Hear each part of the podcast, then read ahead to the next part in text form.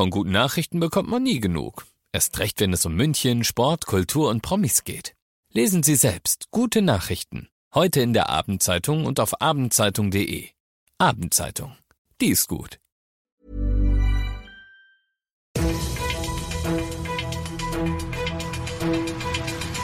95 5 Charivari, das München Briefing, Münchens erster Nachrichtenpodcast. Mit Christoph Kreis und diesen Themen. Die Entscheidung ist durch. München ist und bleibt EM-Gastgeberstadt und ab morgen greift die Bundesnotbremse, was das jetzt für München bedeutet. Schön, dass ihr bei dieser neuen Ausgabe wieder mit dabei seid in diesem Nachrichtenpodcast. Da kriegt ihr jeden Tag innerhalb von fünf Minuten alles zu hören, was in München heute wichtig war. Gibt's dann jederzeit und überall für euch, wo es Podcasts gibt und jetzt um 17 und 18 Uhr im Radio. Ja, heute ist ein, glaube ich, für die Fußballfans in München erfreulicher Tag. Ich freue mich auch, dass die UEFA freundlicherweise eingesehen hat, dass München auch ohne Zuschauergarantien ein attraktiver Spielort ist. Unser Oberbürgermeister Dieter Reiter zur heutigen Entscheidung, dass München definitiv Gastgeberstadt der Fußball-EM im Sommer bleiben wird. Charivari-Sportchef Alex Eisenreich, du hast für uns die ja wochenlangen Diskussionen mitverfolgt. Was hat die UEFA denn jetzt umgestimmt, dass wir die geplanten vier Spiele trotzdem behalten dürfen, obwohl es keine Fangarantie gibt? Also es gab wirklich bis zuletzt ellenlange Diskussionen, da war auch der DFB beteiligt und die bayerische Regierung. Und die hat wohl am Ende zumindest gesagt, dass eine Mindestkapazität von 14.500 Fans in der Allianz Arena für realistisch gehalten wird. Und diese Aussage hat der UEFA offenbar gereicht, wenngleich Oberbürgermeister Dieter Reiter heute auch nochmal ausdrücklich betont hat, dass das alles vorbehaltlich ist, denn letztendlich kommt es einfach darauf an, wie die Corona-Situation jetzt dann im Mai und im Juni eben ist, denn denn man darf ja auch nicht vergessen, wir reden hier über tausende Menschen in einem Stadion, während wir aktuell noch nicht mal die komplette Familie treffen dürfen.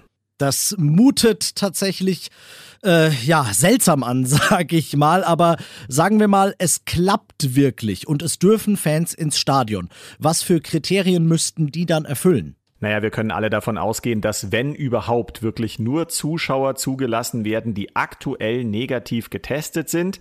Ob und wie weit das Thema geimpfte Personen mit einbezogen wird, darüber wird es laut Reiter wohl noch eine größere Debatte geben. Es wäre auch wahrscheinlich ein schwieriges politisches Signal, wenn wir jetzt ausgerechnet die ersten Ausnahmen für geimpfte bei Zuschauern für Fußballspiele machen würde. Da würden die Münchner und Münchner wahrscheinlich auch überrascht sein und hätten wahrscheinlich mindestens genauso gerne, dass Kinder wieder in die Schule gehen können, dass Gastronomie aufhat, dass Einzelhandel wieder aufhat. Also insoweit muss man das schon in Kontext bringen. Aber natürlich sind das die Szenarien, die es gibt. Andere sind ja auch nicht denkbar, wenn man ganz ehrlich ist. Also letztendlich heißt es einfach weiterhin abwarten und Tee trinken. Drei Szenarien von 0 bis sogar 27.000 Zuschauer werden jetzt weiter vorbereitet und dann wird man eben in ein paar Wochen sehen, wie sich das Infektionsgeschehen entwickelt hat und dann eine Entscheidung treffen. Aber zumindest für heute dürfen wir uns mal freuen, dass die Spiele überhaupt in München stattfinden. Das ist ja auch schon mal ein kleiner Schritt in Richtung Normalität. Ja, das sehe ich doch auch so. Freuen dürfen wir uns. Danke, Charivari-Sportchef Alex Eisenreich. Also, München behält seine EM-Spiele im Sommer, obwohl weiterhin keine Zuschauergarantie abgegeben wurde. Alle weiteren Infos dazu gibt's natürlich auf charivari.de.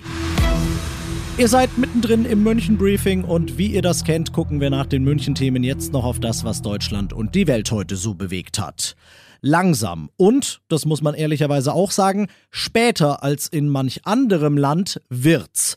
20 Prozent, jeder fünfte Deutsche ist inzwischen mindestens erst geimpft, hat das Robert Koch Institut heute mitgeteilt. Und diese Erstimpfung, egal mit welchem Stoff übrigens, reicht laut einer neuen Studie der weltberühmten Uni in Oxford schon, um das Ansteckungsrisiko um gut zwei Drittel zu senken, Charivari-Reporterin Johanna Theimann. Schon drei Wochen nach der Erstimpfung sei das Risiko einer Infektion um 65 Prozent gesunken, so die Wissenschaftler. Und beide Impfstoffe, also AstraZeneca und der Stoff von BioNTech Pfizer, würden genauso effektiv gegen die britische Variante B117 schützen.